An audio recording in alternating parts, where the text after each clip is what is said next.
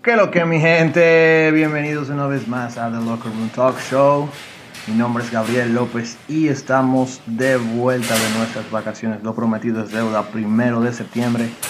Le traemos lo nuevo de esta temporada 3, señores. Les prometemos nuevo contenido, nuevas charlas, nuevos invitados, nuevos temas. Cada vez más picantes, cada vez más crudos. Señores, eh, mucho que pensar en estos tres meses de vacaciones, mucho que analizar, vimos un cambio de gobierno, vimos cómo la pandemia ha estado subiendo y bajando en toda la situación en el mundo entero, hemos perdido a personas importantes. Miren cómo está este fin de semana que pasó, nos levantamos la noticia de la muerte de nuestro rey, Chadwick Boseman, King T'Challa, en el universo Marvel. Y definitivamente vemos cómo, cómo, el mundo este 2020 ha cambiado, ha sido trastornado de, de, de, pieza a cabeza, económica, política, social, eh, emocional y personalmente. Esta temporada 3 eh, con, con, con, una mentalidad bastante interesante, bastante eh, eh, enfocada en ciertos temas específicos, porque definitivamente creo en el estado en el que nos encontramos con mundialmente hablando, con el estado emocional, el estado social definitivamente tenemos que pensar qué estamos haciendo como cristianos, cómo estamos bien, y si no eres cristiano, por ejemplo, cómo ves a los cristianos en toda esta situación mundial que está pasando. Y definitivamente creo que es una, buena oportunidad de detenernos y, ver todo en una nueva perspectiva, tomando en cuenta dónde estamos parados, si creemos o no creemos. Eh, y definitivamente este tema, este primer episodio, me fue de, de mucha de mucha bendición para mí, de mucho aprendizaje para mí, ya que primero que todo tuve la oportunidad de estar con, un invitado el cual admiro mucho. Y segundo, me hizo también cambiar mi perspectiva con respecto a cómo yo mismo como cristiano, como creyente, veo, veo a la iglesia, digas el cuerpo de creyentes universalmente. Y definitivamente, así como lo disfruté yo este episodio, espero que también ustedes lo disfruten. Señores, bienvenidos a la temporada 3, la temporada del villano. Y vamos a comenzar esto que se llama The Locker Room Talk Show. right now.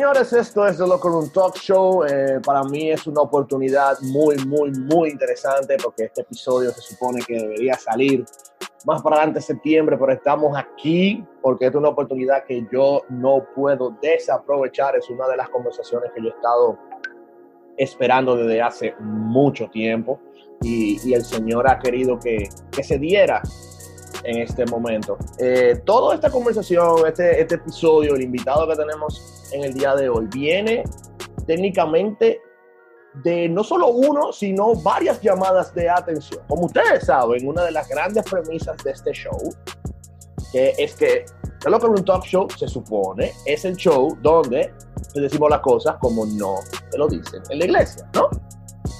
A, a partir de ese statement, muchos hermanos se han acercado a mí con, con, cierta preocupación, con, con cierto interés en, en, en el hecho de que no debemos enfocarnos en cierto sentido como cristianos a tratar de atacar la iglesia.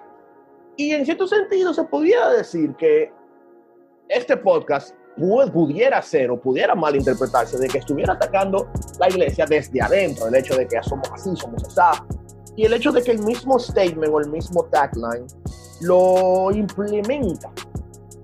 Pero, ¿cómo ser cristiano en, en este sentido? ¿Cómo ser un cristiano auténtico en el día de hoy? Sin perjudicar la iglesia, pero de la misma manera, sin sin mancillar o manchar el Evangelio de Cristo, sabiendo muy bien, primero que todo, que eh, eh, como, como dice el, pastor John MacArthur, eh, si, si, tú no vas a la iglesia porque hay hipócritas, bueno, bienvenido, tú eres uno más. y por eso, bueno, una de las personas que me llamó la atención con respecto a eso y que me hizo pensar bastante es nuestro invitado de hoy. Señores, me acompaña Pedro Jiménez, él es líder del el grupo de jóvenes M aquí de la Iglesia Bautista Internacional. Él es uno de mis líderes, uno de mis amigos y estoy muy contento de que está aquí acompañándome para hablar un tema súper interesante. Pedro, muchas gracias por estar aquí, por esta oportunidad. No, gracias a ti, Gabriel, por la invitación. Un placer estar contigo aquí. Eh, de verdad, eh, eh, Pedro es una de las personas con las que desde que comencé a asistir a la IBI ha impactado mi vida por su autenticidad y el hecho que la palabrita yo la he estado repitiendo bastantes veces en, ya lo que tenemos del episodio. Yo creo que, no sé ustedes lo que están escuchando, pero yo me atrevo incluso a decir de que la palabrita autenticidad en la iglesia del, del 2020 es un, es un tema difícil de atacar o incluso difícil de buscar. Y precisamente por eso de eso quisiera hablar eh, en, el día de hoy con, con, con, con Pedro, con respecto al, al estado de la iglesia en, en, este, en este 2020, eh, a pesar de poniendo aparte pandemia, poniendo aparte el ciclón, poniendo aparte eh, eh, elecciones, poniendo aparte todo, sino como que desde tanto el contexto de aquí en Dominicana y en otros países del mundo, cómo la Iglesia Universal se está comportando con respecto a nuestras acciones, cómo nosotros realmente influimos en, en, en, en las acciones del mundo. Y, y por eso, Pedro, quiero, quiero comenzar con, con esta pregunta, a ver, a ver qué, qué, te parece. O sea, tomando en cuenta que, por ejemplo, Dominicana es un país mayoritariamente católico, aunque está disminuyendo su, su el porcentaje de, de, de, feligreses, eh, y, y, está aumentando muchísimo el porcentaje de personas definidas como protestantes aquí. Pero a pesar de ese aumento, o sea, ¿a qué tú crees que se debe? La muy notable apatía del ciudadano promedio ante la institución de la iglesia, desde un punto de vista sea social o espiritual también. Mira, yo quisiera, eh, Gabriel, antes de, antes de contestarte esa pregunta, hacerte una a ti, porque vi, hiciste un comentario ahí que me llamó la atención, y tú hablabas de la falta de autenticidad en el cristiano de hoy en día. Eh, me llamó la atención esa palabra. Por, o sea, ¿qué tú crees y yo sé que eres tú que me estás entrevistando, pero déjame, déjame revolverte un poquito la, pelota hacia atrás. Dale. a, qué tú crees que se debe de que hoy en día pareciera ciertamente que no hace falta esa autenticidad? Bueno, no quiero sonar bastante duro. Eh, los que me conocen saben que es un tema que yo he hablado bastante. Para mí, considero que tenemos un problema de autenticidad porque tenemos miedo. Bueno, suene, suena hasta, hasta un poco redundante, pero tenemos miedo a, ser nosotros mismos, tenemos miedo a enseñarnos realmente cómo somos, tenemos miedo al juicio, es como si, como si en realidad no, no hubiésemos recibido amor. Ese amor que se supone que, que recibimos cuando aceptamos el Evangelio, cuando aceptamos a Cristo, ese amor que nos acepta como, como somos, que nos transforma de lo que fuimos. Es, como si no lo hubiésemos mm. recibido. Es como, es como eh, eh, eh, si estuviéramos ah, yo, yo soy cristiano, pero no hago esto porque tengo miedo de que la gente me va a decir y me va a hablar mal y el patrón me va a echar un boche delante de todo el mundo. O fulanita del grupo de jóvenes que va a comenzar a hablar por porquería porque yo soy así, así. Y incluso hasta cambiamos nuestras personalidades, esas personalidades que yo considero que Dios no cambia a pesar de, de, de la conversión. Cambiamos esa personalidad desde el momento que nos vemos dentro de una iglesia. Entonces es como que no nos no terminamos de aceptar ese amor, sea de Dios, sea de los hermanos, sea incluso de nosotros mismos. O sea, hay un problema ahí. Esa es mi respuesta. Sí, y bueno, y, parte de la respuesta que tengo, la pregunta tuya anda por ahí, pero tú sabes que yo pienso también, y, va en esa misma línea, Gabriel, yo pienso que parte del tema está en que no queremos, no queremos hacernos falibles o mostrar nuestra fragilidad eh, de las personas. O sea, esa cultura Facebook o de las redes sociales donde todos estamos, ¿verdad? Siempre tenemos la foto o el video de los momentos buenos que pasamos, la buena comida, el buen compartir, la buena foto, cuando me vi flaco por fin. Eh, y como que esa, esa cultura de hacia afuera, lo externo, que me vean solamente lo, fuerte y lo bello, ha hecho como que perdamos, eh, que la gente tiene que verme como yo soy. O sea, al final de cuentas, el cristianismo es, la gente tiene que ver el cristianismo siendo, o sea, el Señor obrando en nuestra vida en nuestra debilidad y nuestra fortaleza. Yo creo que parte tiene que ver con eso. No sé por qué tenemos esa cultura de, de superhéroe, de, mostrarnos fuertes.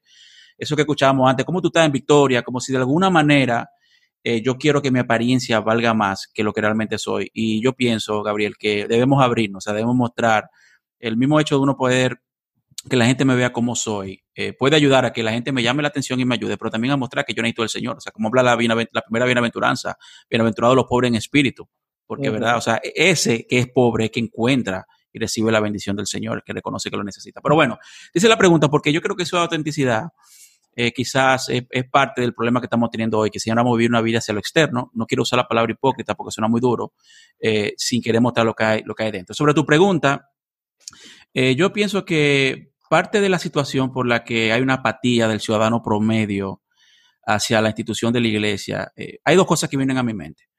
Eh, la primera es, yo recuerdo hace, qué sé yo, algunos 25 años atrás, cuando empezaba mi vida laboral, que tú decir que tú eres evangélico aquí en la República Dominicana era, algo vergonzoso.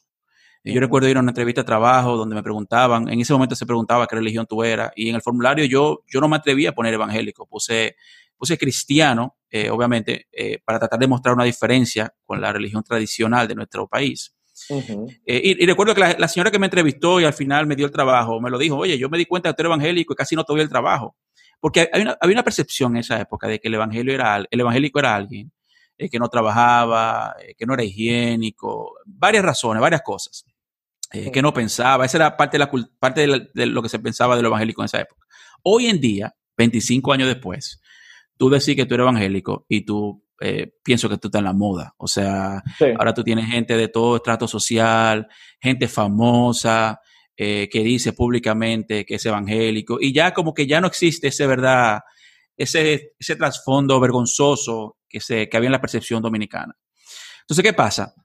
Yo creo que parte del problema que tenemos, porque hay una apatía eh, de, de fuera de la iglesia hacia la iglesia, uno es que muchas personas dicen ser cristianas, pero cuando tú vas a la realidad de su vida y te acercas, te das cuenta que no lo son. O sea, una cosa es alguien, un cristiano que está en ese proceso, ¿verdad? Que el Señor está obrando en su vida eh, y que tú ves, pero tú notas, ¿cierto? Tú ves el fruto del Espíritu. Pero otra cosa es alguien que diga, mira, yo soy cristiano, pero cuando tú ves el estilo de vida, tú ves su práctica, tú ves lo que él hace, es, no ha cambiado. Entonces, yo creo que una de las razones es, esa, o sea, de que nos, la gente de la calle, lo que ve en nuestras iglesias, es lo mismo que están viendo en la calle. Eh, como decía alguien, o sea, la gente no viene a la iglesia porque lo que dice es que ve al cristiano y dice, pero ¿qué es lo que él tiene? Que, o sea, él está igual que yo. Eh, y vivimos igual que el mundo. O sea, hay un autor que a mí me gusta mucho y creo que te lo he comentado, que es Martin Lloyd Jones, que él decía que la gloria del evangelio es que cuando la iglesia es completamente distinta al mundo, el mundo se siente invariablemente atraído hacia ella. O sea, la razón por la que la iglesia hoy no está tan atractiva es simplemente porque no estamos viviendo la iglesia. Wow. Otra razón que yo pienso, Gabriel, es yo no sé si pudiéramos pensar un momentico en ese encuentro de Jesús con Nicodemo en, Lucas, en Mateo capítulo 3, donde... Juan, Juan capítulo 3. Juan capítulo 3, perdón, me crucé ahí con el de Mateo, Lucas, estamos en Juan. En Juan capítulo 3, eh, Nicodemo ve a Jesús hablando con autoridad, enseñando con autoridad, haciendo milagros como lo, como lo estaba haciendo. Y Nicodemo se acerca a Jesús. O sea, él ve a Jesús como un tipo a la par que él, pero que tiene algo diferente. Y él se acerca a ese maestro, como él era también, busca, a ver qué es lo que él tiene diferente, a ver si se lo puede eh, explicar o entrenar o dar. Y Jesús le dice, o sea, el, que no nace de nuevo no puede ver el reino de Dios. Nicodemo se da cuenta entonces que, o sea, no es un tema de un conocimiento extra, un entrenamiento, es nacer de nuevo, lo cual él no entendió, obviamente, y le sigue preguntando a Jesús sobre el tema. Pero te hago este comentario, Gabriel, porque yo creo que uno de los temas que tenemos, siguiendo línea con lo que te dije de que gente que dice ser cristiana, pero en la, en la vida práctica no lo es, es que ser cristiano no es como yo, eh, creo, y creo que lo hemos hablado en el pasado, no es como que yo decido ser parte de este partido político y por lo tanto yo me inscribo. O yo, yo soy fanático de este equipo de deporte, o yo soy parte de este club. No, ser cristiano no es algo que, por así decirlo, eh, yo lo hago, yo lo, yo lo decido, son pasos que yo cumplo, es una serie de requisitos, es porque yo diemo, porque voy a la iglesia, porque yo cumplo, porque no peco. No, ser cristiano es porque yo nací de nuevo. Es, esa es el, lo fundamental del cristianismo. Dios me hace nacer de nuevo. Y entonces todo lo demás es una consecuencia de ese nuevo nacimiento. Entonces yo diría, Gabriel, me atrevo a decir, y, sé que es peligroso la generalización, pero quizá parte de lo que vemos en nuestra iglesia hoy en día, en sentido general, es que hay muchas personas que piensan que son cristianas, porque van y cumplen eh, las normas cristianas, pero realmente no han nacido de nuevo. Entonces, al no nacer de nuevo, la vida que están viviendo es una vida moralista que al final la gente ve que no, no hay un cambio radical que motive a la gente a quererle seguir. A, ese, ese a, tu comentario yo quisiera agregarle, por, ejemplo, o sea, dada mi, mi generación, los lo benditos millennials, eh, y como tú mismo también decías al principio, o sea, la era, vivimos en la era de las redes sociales. Yo considero ahora mismo que el ser cristiano o incluso aspectos de, de, la, de la semiótica cristiana, o sea, nos hemos vuelto una subcultura. O sea, y, y hay demasiados aspectos que lo, que lo, que, que lo demuestran. El hecho de que, por ejemplo, cada post que tú pones en Instagram tiene que tener un verso bíblico obligado. El hecho de que todas las stories que tú publicas es de, autores cristianos de la Biblia, así como dices también, ah, ¿cómo estás? En victoria, que esto y lo otro. O sea, eh, eh, hemos creado un vocabulario, hemos creado jergas, hemos creado estilos en redes sociales, hemos creado hasta formas de vestir, manera de vestir, que, que tú lo ves en, eh, eh, en todas las iglesias que las hermanitas se visten de una manera, las ancianas se visten de otra, los hombres hablan y actúan de una manera, en el hecho de que, y no quiero que se confunda esto, como dicen las escrituras, que hablaban como Cristo, actuaban como Cristo, no, no, no, no. Eh, la manera, o sea, cómo, cómo el, el, el hecho de, entre comillas, ser cristiano se ha moldeado con la cultura, el hecho de que se ha vuelto imitable. ¿Tú me entiendes? En el hecho de que yo actúo de tal manera, yo actúo de esta otra manera, y el hecho de que ya como yo digo par de palabritas así, oro de esa manera, levanto mi mano de esta manera en la iglesia, o, o, o, o voy eh, eh, el lunes, miércoles eh, y viernes, y domingo a los cultos, es como que hay una situación. Entonces, no, y, sí. No, y volvemos al tema, Gabriel. O sea, yo pudiera estar haciendo esa, viviendo en esa, en ese gueto, esa subcultura cristiana, como tú dices, porque estoy cumpliendo todas las normas que se espera de mí pero realmente yo dentro de mi corazón sé que Dios no es lo que yo más amo. O sea, Dios no para mí no es lo primero. O sea, el primer mandamiento es ese, amarás al Señor tu Dios con todo tu corazón, con toda tu alma y con toda tu fuerza. O sea, si yo al final estoy cumpliendo toda la norma de esa cultura, por, como tú acabas de decir, pero en mi corazón eso no es lo primero. O sea, no, no, o sea, el Señor no es lo primero en mi vida. Entonces es una muestra de algo que yo tengo que revisarme, porque yo no soy salvo por obra. O sea, hoy en día eh, o sea, parte de la protesta de la reforma, ¿verdad? Era que la salvación no es por obras, eh, es por la, por la fe en el Señor, somos justificados por Cristo. Pero hoy en día lo evangélico pareciéramos, en, cierto sentido, estamos siendo, practicando obras, como si de alguna manera. O sea, mira, por ejemplo, el tema, como tú dijiste ahora, el tema de la música. O sea, un, un cantante, una canción cristiana, no es porque la canta una persona que dice ser cristiano y evangélico. Una canción es cristiana porque cuando tú lees la letra que tiene la canción, tiene una cosmovisión bíblica. Entonces, el cristiano no es el que hace y cumple con toda la norma, sino alguien que con su vida y su forma de ver la vida es bíblica, es lo que el Señor ha pedido de él. Wow, bueno, eso debe de calar muchísimo en, nosotros en estos momentos. Pedro, te quiero preguntar, sabiendo muy bien que es cierto de que hay una apatía de afuera de la iglesia hacia adentro, tiene que ver mucho en cómo nosotros nos estamos comportando de adentro hacia afuera. Entonces, te pregunto, ¿qué errores tú crees que hemos cometido como creyentes? Eh, eh, eh, porque vamos a ser honestos, no somos del mundo, pero estamos en el mundo y, se supone que la iglesia debe impactar en la sociedad, en todos sus contextos, en todas sus circunstancias, en todas sus etapas. Pero, por ejemplo, tomando en cuenta eh, eh, las eh, posiciones de la iglesia con respecto a matrimonio igualitario, educación sexual, racismo, clasismo, corrupción política. O sea, de acuerdo a, cómo la iglesia se ha manifestado con respecto a esos casos, ¿qué errores tú crees que hemos cometido nosotros a la hora de plantear esos temas?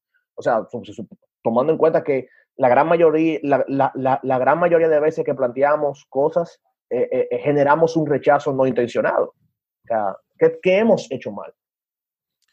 Mira, la verdad que esa pregunta es, muy amplia y es una bomba. Gracias a Dios que este podcast tú nunca lo vas a ver a publicar.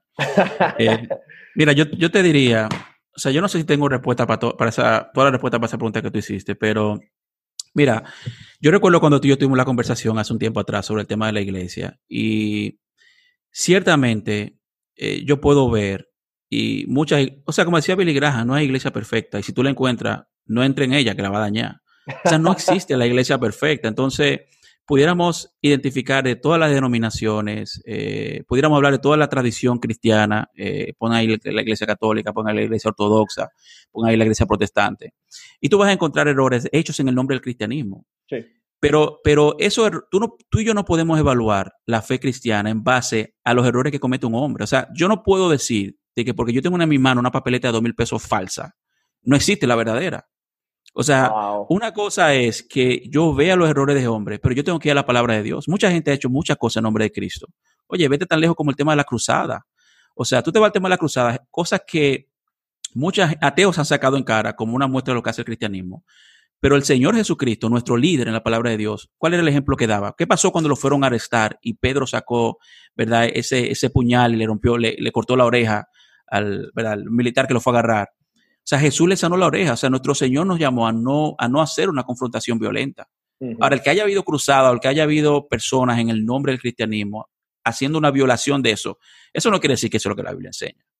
Entonces, yo pienso que debemos ser muy cuidadosos en tratar de generalizar de que, oye, la fe cristiana no es verdad porque yo vi ese tipo hipócrita. O porque mira eso que me mostraron, no, porque yo no estoy de acuerdo con eso, no. Vámonos, vamos a lo que dice la Biblia, vamos a lo que la palabra de Dios nos enseña, vamos a lo que el Señor Jesús nos quiso dejar dicho. Y ahí podemos evaluar. O sea, el cristianismo tiene que evaluarse si es falso o verdadero sobre la verdad de que establece.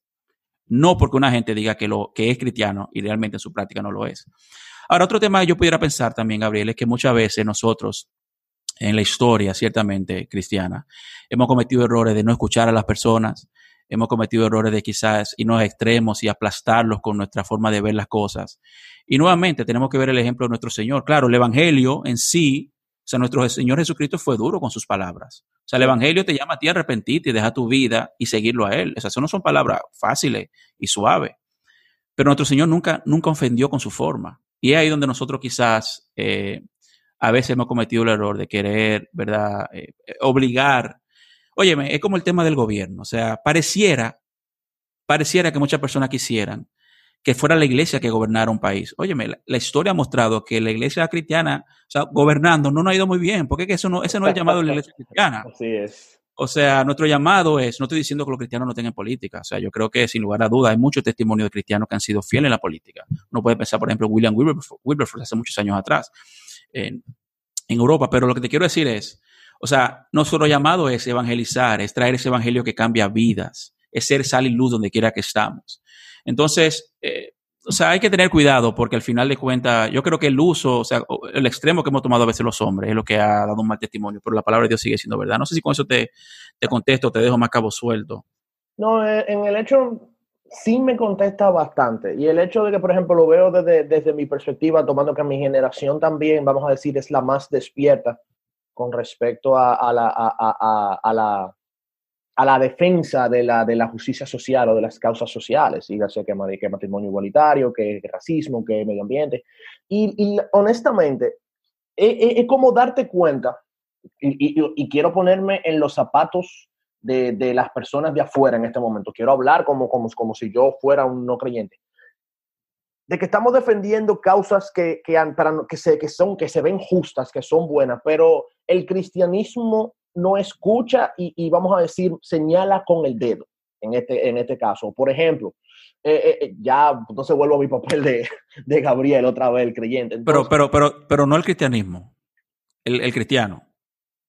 ¿O el cristianismo? Aclárame. Yo creo que es una cuestión de ambas. Porque lamentablemente, vamos a decir, nosotros somos, el cristiano es el, es el representante del cristianismo. O sea, de que lo hagamos, ah, ah, y, como tú decías muy claramente, o sea, una cosa es lo que presenta la, eh, eh, eh, la, fe y otra cosa es lo bien y lo mal, lamentablemente, que, que, que, que, lo hagamos en este caso. Pero para ponerte ejemplos claros, o sea, yo considero que, por ejemplo, la iglesia como tal pudiera ser un refugio o vamos a decir un espacio de diálogo tomando en cuenta las luchas actuales que tenemos, por ejemplo, en contra del matrimonio igualitario.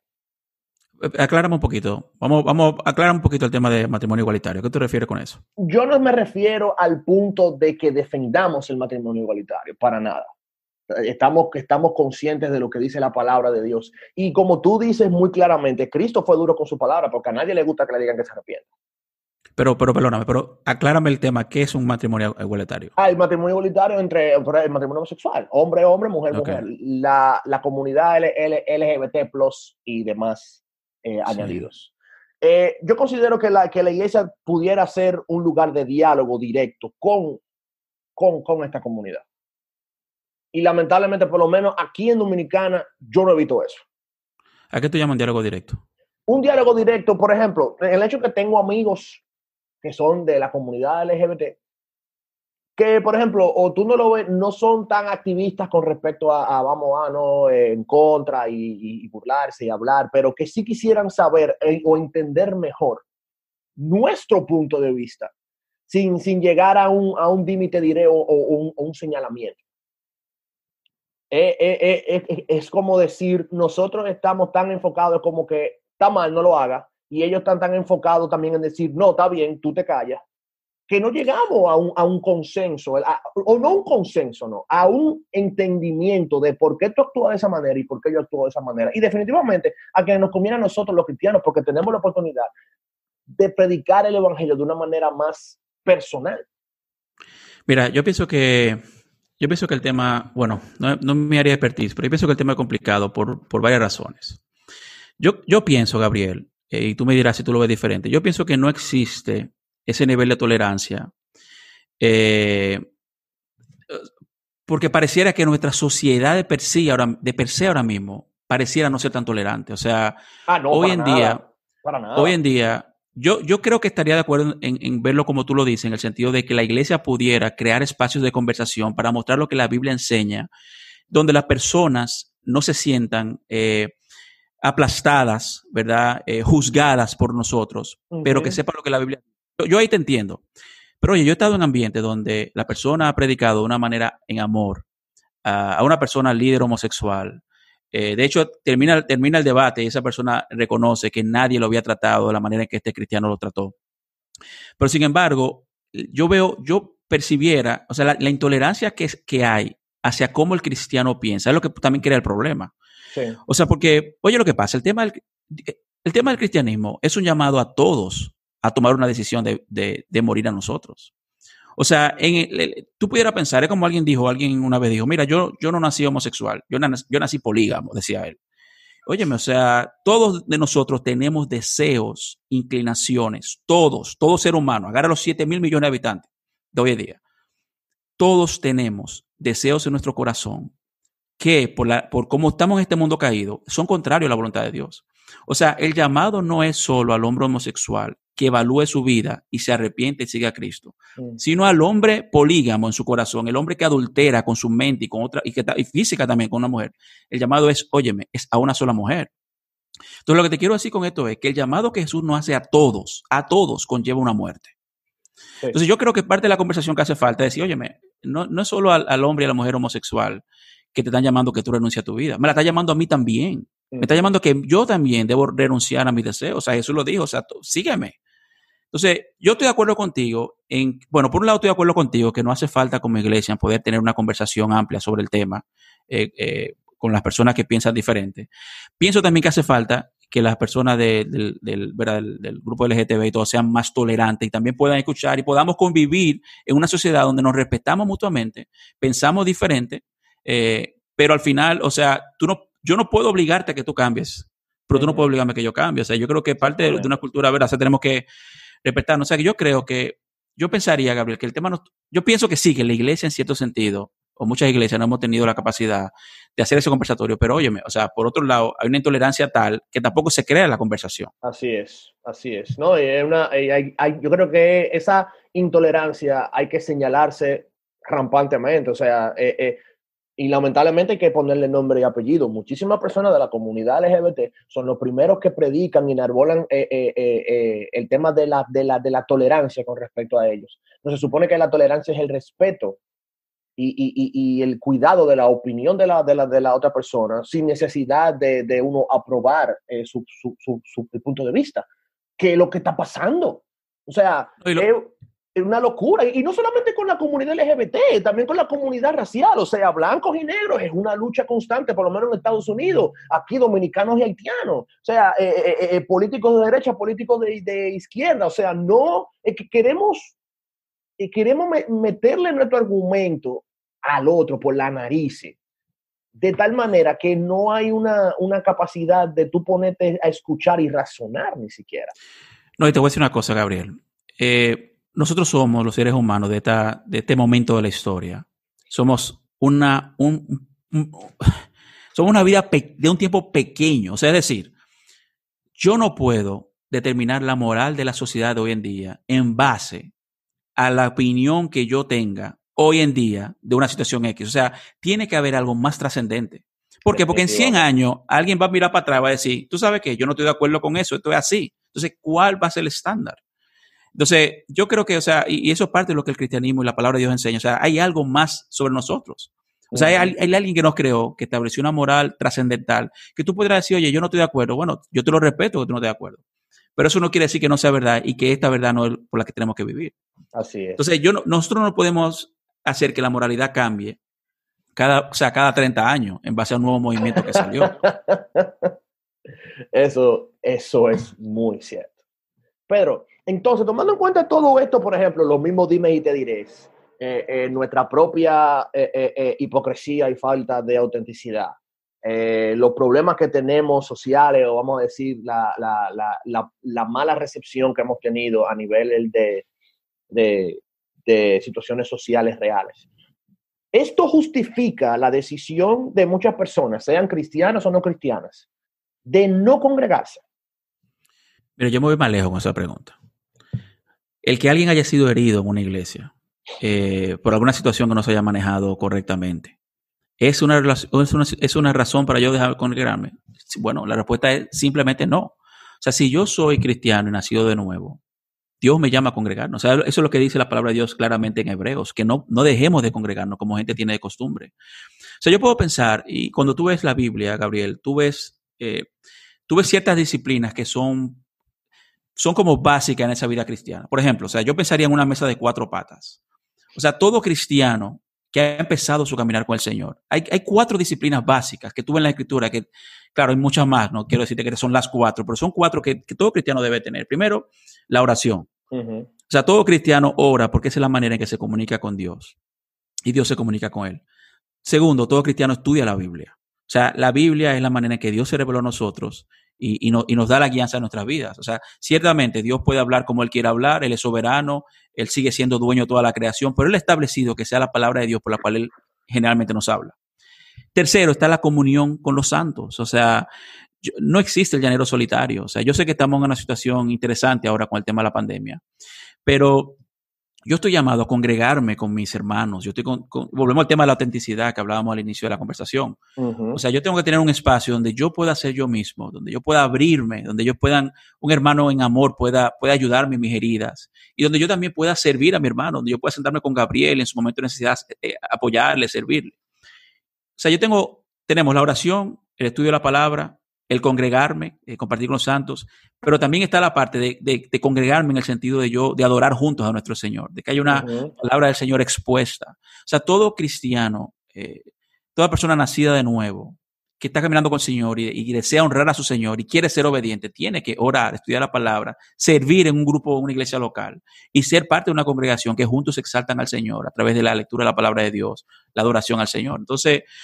o sea, yo creo que volvemos al tema, o sea, eh, que hablábamos ahorita a través de, del matrimonio homosexual y de otros temas más.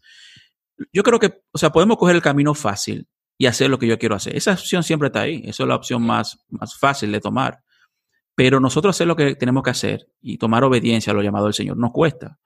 Entonces, sí, yo puedo haber sido herido en una iglesia, pero eso no me exime de que yo tengo una responsabilidad de ser parte de una iglesia local.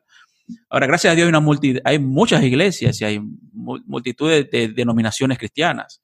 Eh, quizá uno pudiera decir, bueno, yo no me siento cómodo en esta porque, qué sé yo, la palabra de Dios no se pone de tal manera. Y yo pudiera considerar estar en otra iglesia, pero yo creo que es necesario que todo cristiano se congregue. O sea, no vamos a crecer suficiente si no, hay, si no estamos practicando ¿verdad? Una, una congregación eh, constante en nuestra vida. Eso es necesario. Y déjame decirte algo, eh, Gabriel. Yo por un tiempo de mi vida pensaba, pensaba en esa línea de que, oye, me que la iglesia se está quedando atrás. Es que la iglesia eh, no me habla como yo, en el lenguaje que yo la entiendo. Sí, pero eso no es una razón. La iglesia es la novia de Cristo. O sea, Dios tiene la iglesia. O sea, la iglesia no es ese, ese lugar de cuatro paredes donde tú y yo vamos. La iglesia es el, conjunto del cuerpo de Cristo. Todos los cristianos han sido nuevos, que, son del Señor.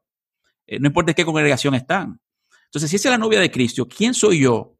Aunque yo vea gente que lamentablemente no vive a la altura, ¿quién soy yo para, para querer estar lejos de la novia de Cristo? O para, o para criticarla y avergonzarla. Esa es la novia de Cristo. O sea que Jesús vuelve a casarse con ella. Entonces, si yo tengo que tener un respeto y tengo que tener una opinión de la iglesia como la tiene la palabra de Dios. Entonces, yo, si yo dejo congregarme, yo estoy desvalorando, estoy valorando menos lo que Dios valora, que es su novia. Wow. Es interesante, ya que es normal en estos tiempos, por ejemplo, escuchar amigos, compañeros, hermanos, decir, ah, no, yo no me congrego porque mi, mi, mi religión es, o sea, mi, mi, fe es espiritual, por ponerlo de una manera. Yo soy una persona espiritual, no religiosa, eh, o, yo adoro al Señor en mi corazón, yo solo pongo adoración, o, escucho un sermón por mí mismo, o porque no me gusta cómo, cómo predica el pastor fulano, o porque ahí está fulanita que me hizo un show hace dos años todavía no le... O sea, hay excusas y hay excusas. Hay excusas que son ridículas, otras excusas que pudieran resolverse en una conversación seria con el liderazgo u otro tipo de conversación, pero definitivamente hay muchos cristianos que dicen, no me voy a congregar por XXX, en ese sentido, yo, sí, cuéntame. Eso es, lo que, yo pienso, Gabriel. Yo creo que al final es un tema de, orgullo. Sí. O sea, si yo al final entiendo eh, que yo puedo escuchar un video de John MacArthur en vivo, o de quien tú quieras, pon el nombre, o sea, pon el nombre que tú quieras, y yo no quiero escuchar a mi pastor en mi iglesia, eso es orgullo. O sea, yo estoy diciéndole a Dios que Él no sabe, Él no sabe lo que yo necesito. Mm. Eh, segundo, YouTube no me, no me, o sea, YouTube no me deja a mí ver al pastor en persona o ver a mis hermanos en persona y, sufrir con ellos y rozarme con ellos. Entonces yo creo que cuando uno deja de congregarse, ponle la razón que tú quieras, mira que me hirieron, es que el pastor, tú sabes, predica menos de lo que yo entiendo que él debe predicar. Eso es orgullo, hermano. Eso es orgullo. O sea, yo, Dios nos llamó, Dios nos abrió, abrió una oportunidad en una iglesia. Vamos a ser parte de esa iglesia. Sirvamos en ella, recibamos. O sea que yo creo que orgullo es quizá una de las principales razones que nos paran a nosotros. Mm. Wow. Pero, ¿qué, vamos a ir ya a entrar un ching como que a ver qué tal, un poquito más profundo. ¿Qué dice la Biblia con respecto al rol de la iglesia en la sociedad? Tú sabes que volviendo al libro de Mateo, no me equivoqué ahora, no dije. hay, hay, un pasaje interesante en Mateo 13 eh, que dice, ustedes son eh, la sal de la tierra. Pero si la sal se ha vuelto insípida, ¿con qué se hará salada otra vez? Ya no sirve para nada, sino para, echar, eh, para ser echada afuera y pisoteada por los hombres. Y sigue diciendo el Señor Jesús, ustedes son la luz del mundo. Una ciudad situada sobre un monte no se puede ocultar ni se enciende una lámpara y se pone debajo de una vasija, sino sobre un candelero y alumbra todo lo que está en la casa. O sea, Jesús nos muestra en, en su palabra de que hay dos funciones que la iglesia tiene principales, y es ser sal y ser luz. Cuando tú piensas en la sal, el uso que generalmente, bueno, dime tú, Gabriel, o sea, ¿cuál es el uso que generalmente se le da a la sal? Cocinar.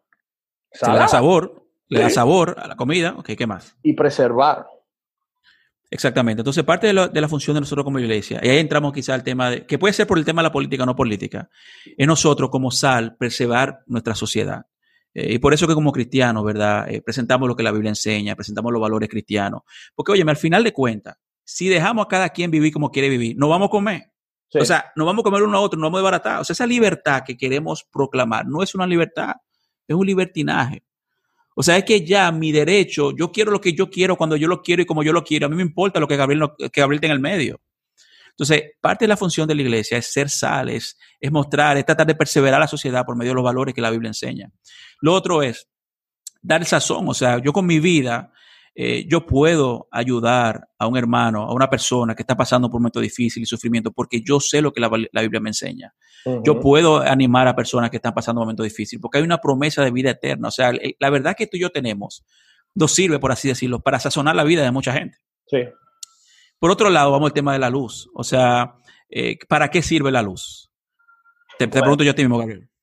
¿Para, ¿Para qué no sirve la luz? O sea, tomando desde de, biología, anatomía, todo, o sea, por la luz que vemos, la luz sintetizamos nutrientes, la luz nos permite disfrutar alimentos, la luz tenemos electricidad, la luz tenemos tecnología, o sea. Nosotros somos la luz. Nosotros somos la luz del mundo, o sea, la, la palabra de Dios, del Señor lo dice, lo acabamos de leer ahora. O sea, el Señor, nosotros brillamos la luz de Cristo. Nosotros tenemos la esperanza de la vida eterna, tenemos el perdón, o sea, eh, del Señor, tenemos el mensaje de la salvación, de que nosotros que hemos quizás estado sufriendo con culpa y con condenación y sintiéndome pecador por tantos años, de que hay un, hay, que Dios envió a su propio Hijo a morir por tu pecado y por el mío y a darnos una esperanza de una vida eterna. Entonces nosotros no solamente preservamos la sociedad, sino que también somos la luz y somos los mensajeros de lo que el Señor nos ha dado. Entonces, eh, o sea, nuevamente, yo creo que nosotros tenemos un mensaje de predicar el Evangelio, pero no solo eso, Gabriel, sino de vivirlo. Eh, y si yo lo que simplemente estoy poniendo canciones cristianas para que mi compañero de trabajo vea que yo soy cristiano, o le digo yo no bebo, pero de ahí no paso. O sea, si mi vida sigue siendo la misma, no, no estoy siendo luz, eh, ni siquiera estoy siendo sal. Wow. Entonces, nuestro llamado es no solo perseverar la, sociedad, perseverar la sociedad, sino también poder reflejar la obra y la majestad de nuestro Señor en nuestras vidas. Wow. Bueno, eh, te iba a hacer una pregunta muy similar y ya técnicamente tú me la respondiste. O sea, ¿qué podemos hacer nosotros para vivir? Bueno, ya tú la respondiste técnicamente. El hecho de que, o sea, no se trata de, de, vivir ese eh, eh, gimmick, ese, ese, ese, ese, personaje de que, por ejemplo, te ponen Marcela Gándara y Lily Goodman los domingos en la mañana, pero tú sabes que de lunes a sábado es una locura, o, o, simplemente eh, eh, hashtag bendecida, hashtag en la iglesia, whatever. No, espérate, eso no. Y, y, y, y, y me disculpan si, si ofendo a, a, jovencitos y jovencitas que le encanta eh, por Instagram que van a la iglesia, todo perfecto, pero al final de cuentas, eh, ¿realmente eso vale la pena? ¿De qué te vale tú? O sea, ¿de qué vale uno mostrar por redes sociales que yo estoy en el edificio de la iglesia si cuando salgo del edificio de la iglesia, no estoy viviendo eh, eh, una vida como si tuviera transformado verdad. Mira, si el, si el cristianismo tuyo y mío, Gabriel, no es genuino, si tú y yo realmente no estamos consumiendo la palabra de Dios, no estamos buscando que su reino reine en nuestro corazón, oye, nuestra religiosidad va a explotar. Va a explotar porque va a llegar un momento de persecución que no vamos a poder manejarlo, porque va a salir lo que somos realmente, que, que estamos usando el cristianismo como este saco bonito que me voy a poner esta noche que voy a salir, o este día de la semana. O sea, lo estoy viendo como, imagínate, imagínate que tu, tu vida interior es, es, es un departamento, una casa con diferentes habitaciones. Y lo que estamos haciendo es que estamos dejando que el cristianismo entre a una habitación. Y ahí lo dejamos. Entonces, si tú y yo no estamos en serio en esto, oye, vamos a explotar. Alguien me decía una vez, yo recuerdo que eh, un, pastor estaba hablando con él y me decía, eh, estaba criticando a estas iglesias, bueno, él estaba criticando a los cristianos que leen mucho. Por ejemplo, decía, no, que los cristianos que leen mucho, mira, yo he visto que han aplastado a muchas personas. Y yo creo que sí, que a veces la persona, ¿verdad? Que uno tiende a leer mucho, uno pudiera llegar a cierto nivel de orgullo, que Dios libre a uno. Y quizá podemos aplastar a otras personas. Pero también hay cristianos, o vemos cristianos, que quizá no le damos importancia a eso y, y no basamos y no fortalecemos nuestra fe en la palabra de Dios, que cuando viene la primera ola de problema, salimos huyendo. Entonces, nosotros estamos llamados a profundizar en la palabra de Dios, no para encontrar orgullo y, tener conocimiento para poder mostrarle a los inconversos que esta es la verdad, sino para mi propia vida. Yo tengo que alimentar mi alma para ser fortalecido, porque la prueba va a venir, el momento difícil va a venir. Estamos en un mundo caído. Oye, sea cristiano o no sea cristiano, los problemas van a venir. Y cuando soy cristiano, la Biblia promete que van a llegar más problemas porque tenemos enemigos en contra. Entonces, si tu cristianismo y el mío es solamente de apariencia, y no está fundamentado, o de emociones. O sea, yo no soy cristiano, Gabriel, porque yo lloré haciendo una oración del pecador. Hmm. Yo soy cristiano porque el Señor me hizo nacer de nuevo y lo puedo ver mi vida en el fruto de cómo yo he cambiado. Entonces tenemos que estar atentos a eso y revisándolo, porque si mi cristianismo, mi cristianismo es solamente hacia afuera, oye, va a explotar. Va un momento que va a explotar. Y es un problema muy, muy, muy serio. Eh, tomando en, tomando en consideración ese punto que tú dices, que al final de cuentas muchas fachadas de fe explotarán en la cara de mucha gente, y tomando en cuenta que se, pudiera decir que la iglesia está formada por personas, muchos, muchas personas creen que en base a esa hipocresía o a los problemas que están teniendo la gente o a la falta de autenticidad, muchas personas creen que la iglesia como tal perecerá con el tiempo. O sea, y, no, solamente eso, también muchos estudiosos, eh, antropólogos, sociólogos, politólogos dicen que la iglesia perecerá con el tiempo. ¿Qué tú crees de ese statement? Mira, si la iglesia dependiera de los hombres, hace rato que lo hubiéramos destruido. Nosotros mismos lo hubiéramos destruido, pero no depende de los hombres, depende de Dios. Amén. O sea, fíjate que desde el cristianismo, el primer siglo, o sea, los que pensaban que esta pequeña secta va a desaparecer. Eh, yo leía justamente hoy un comentario, una, una frase eh, que la, la dijo Yemel, Yemelian Yaroslavsky. El tipo fue presidente de la Liga de los Ateístas Militantes, una organización eh, antirreligiosa del Partido Comunista en Rusia en el año 1900 y pico. Oye, el tipo estaba tratando, o sea, de desaparecer el cristianismo. Y un momento que él dice, oye, el cristianismo es como un clavo. Cuanto más fuerte tú lo golpeas, más profundo penetra. O sea, no hay forma. O sea, claro, estamos hablando del cristianismo genuino, estamos hablando de esa vida transformada, estamos, habla estamos hablando de ese hombre que, que, era alcohólico, que llegaba a la casa golpeando a la señora, el Señor lo salva y hay un cambio radical, no de religión, es un cambio del corazón hacia afuera. Entonces, el cristianismo no, no, no va a desaparecer, o sea, es imposible de que el Señor, eh, ¿verdad?, por su honor, deje, deje caer su iglesia. Eh, claro, volvemos al tema, o sea, la iglesia es algo no, no, sostenido por los hombres, es por el Señor, o sea que no, o sea, Gabriel, la respuesta, la historia misma muestra que eso no ha, por más que ha tratado de desaparecer la iglesia, no, no se ha podido. Ahí, yo recuerdo que se llama, creo que se llama Vince Vital, el autor, pero no recuerdo el libro, él menciona en un momento, estudiando filosofía en la Universidad de Oxford, creo que era, cómo eh, algunos profesores seculares apostaban a que a través de los años el secularismo iba a aplastar la religión. Es decir, esa visión de la vida, de que verdad, la ciencia, lo que yo puedo ver, el, el, ahora, es lo importante. Y la religión es simplemente una superstición.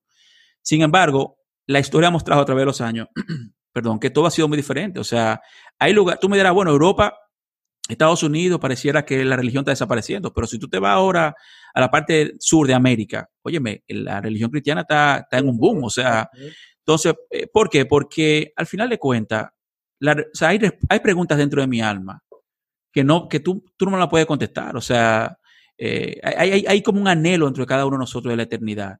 Fuimos creados por un Dios eterno y Él no creó para Él.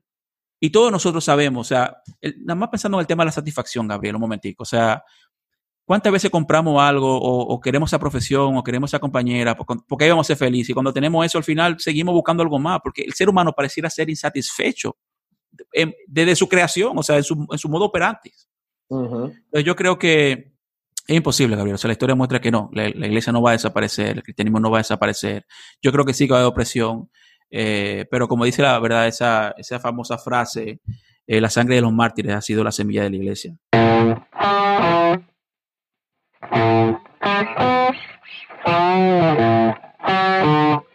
Eh, yo quiero también, como, como, bueno, como tú dijiste, Pedro, o sea, imagínate, definitivamente no, la iglesia no va a desaparecer, la iglesia prevalecerá, creo que ese fue el, el, el, lema de un, de un por su causa que hubo hace uno o dos años, si no me equivoco. Eh, pero el hecho de que, como tú mismo bien dices, de que una y otra vez la iglesia no fue hecha por hombres, o sea, es definitivamente eh, un, un, un, testamento a, al, al, gran poder de Dios para, para, para, transformar vidas. Y tomando en cuenta ese, ese, ese, ese gran, esa gran verdad y esa gran promesa de que la iglesia se mantendrá eh, llueve, trueno, vente, griten y pataleen muchas personas. Eh, para concluir, Pedro, eh, toda esta conversación, ¿cómo invitarías a un joven millennial moderno, social justice warrior? ¿Cómo tú invitarías a un joven de hoy, no creyente, a la iglesia en estos tiempos? Tú sabes que yo tengo problemas con el concepto de, lo, de los millennials y cómo se, no, no con los millennials las personas, sino el concepto per se de cómo se definen las personas por la edad que tienen uh -huh. o por el tiempo de la historia en que se encuentran. Porque al final de cuentas, tenemos lo mismo, o sea, el ser humano tiene el mismo problema del siglo I. O sea, nuestros problemas siguen siendo los mismos, no han cambiado. Podríamos cambiar eh, las, las tecnologías, la forma de hacer las cosas, la forma de transportarnos, la forma de trabajar, pero seguimos siendo la misma persona con los mismos problemas, con los problemas de envidia, necesidad de amor, necesidad de atención, los problemas siguen. Entonces, yo te diría que la invitación es la misma invitación que se debería hacer a todo el mundo. O sea, ven a una iglesia, ve a una iglesia donde se predique la palabra de Dios, donde estén interesados en ser fiel a, la, a la, predicación de la palabra, donde haya un espacio donde tú puedas abrir tu corazón eh, sin ser juzgado y donde tú puedas servir eh, a Dios y, y ser parte de esa iglesia. Ya, nuevamente, o sea, si yo, si yo no valoro la novia de Cristo como Dios la valora en su palabra, entonces yo estoy siendo desobediente. Ahora, yo pienso que es un llamado de doble, de doble lado, eh, Gabriel. Yo pienso que también que es un llamado a la iglesia o a ciertas iglesias o a ciertos líderes de nosotros poder abrir, o sea, bajar la oreja, bajar el oído y escuchar a la persona. O sea, yo no estoy hablando de cambiar mensaje, estoy hablando de presentar un mensaje que sea relevante, que sea bíblico, pero que yo pueda llegar a esa persona. Alguien decía una vez, no, recuerdo quién fue ahora, que, que, él decía que cuando él preparaba un sermón, él preparaba el sermón con el periódico en el lado izquierdo y con la Biblia en el lado derecho. O sea, nosotros tenemos que estar atentos a las necesidades que hay alrededor nuestra. No estoy hablando de, de hablar temas sociales y comenzar a pelear ahora con todo. Estoy hablando de tú saber lo que, lo que la persona está necesitando escuchar. Oye, por eso es que la música y las películas a veces hacen tan, tanto contacto con las personas. Porque llegan de una manera al corazón, a lo que con medio de imágenes, ¿verdad? Y audiovisuales, llegan a, a algo que hay en el corazón humano. Nosotros tenemos que buscar la forma de llevar la palabra y hacerla conectar con el corazón, que es lo que Jesús hacía. Entonces, no estoy hablando, eh, nuevamente, Gabriel, de diluir la palabra de Dios. Estoy hablando de presentarla de una manera relevante que la persona pueda entender. Muchas veces se ha dicho que Cristo es la respuesta. Y, o sea, Cristo es la respuesta, pero a veces decimos, pero ¿cuál es la pregunta? O sea, tú tienes primero que escuchar la pregunta que te están haciendo para entonces explicar por qué Cristo es la respuesta. Así es. Entonces yo creo que la invitación es mutua, o sea, es de ambos lados. Yo invitar a la persona que ven, valora la novia de Cristo, ven y escucha la palabra de Dios. Pero también nosotros tenemos que ser más sensibles no nuevamente en el sentido de cambiar la palabra de Dios, sino saber cómo llevar la palabra de Dios a ese lugar donde está esa persona. Esa sería mi, mi forma de verlo. Mira, este, o sea, este tema me, me, tocó personalmente y no solamente por, por, tu señalamiento que tú me lo hiciste ya hace, hace varios meses, sino porque, por ejemplo, yo soy parte de una generación de creyentes que en cierto sentido ya no aguantamos más, eh, eh, más tontería o, o, o, ridiculeces o, bobadas. Eh, yo creo que a cada cristiano le llega un, un punto en, la vida en, el cual ya uno no va por entretenimiento, eh, y, ya vamos a decirlo, eh, eh, ya no estamos tampoco ni siquiera por estar saltando de iglesia en iglesia, ni de mensaje en mensaje o de estilo en estilo. Em, y también estamos cansados de, de, los tabúes, de la falta de, de autenticidad, estamos cansados de, de la falta de, empatía. Y, y, de hecho, o sea, es una de las, de la, yo creo que, yo creo que esa es la gran razón de, de por qué yo, yo empecé este podcast. Eh, y, y, por qué también le puse, vamos a decir, ese eslogan de que te decimos la cosa como no te en la iglesia, porque mucha gente está cansada de que lamentablemente hay iglesias que no le hablan las cosas que no deberían hablar, pero...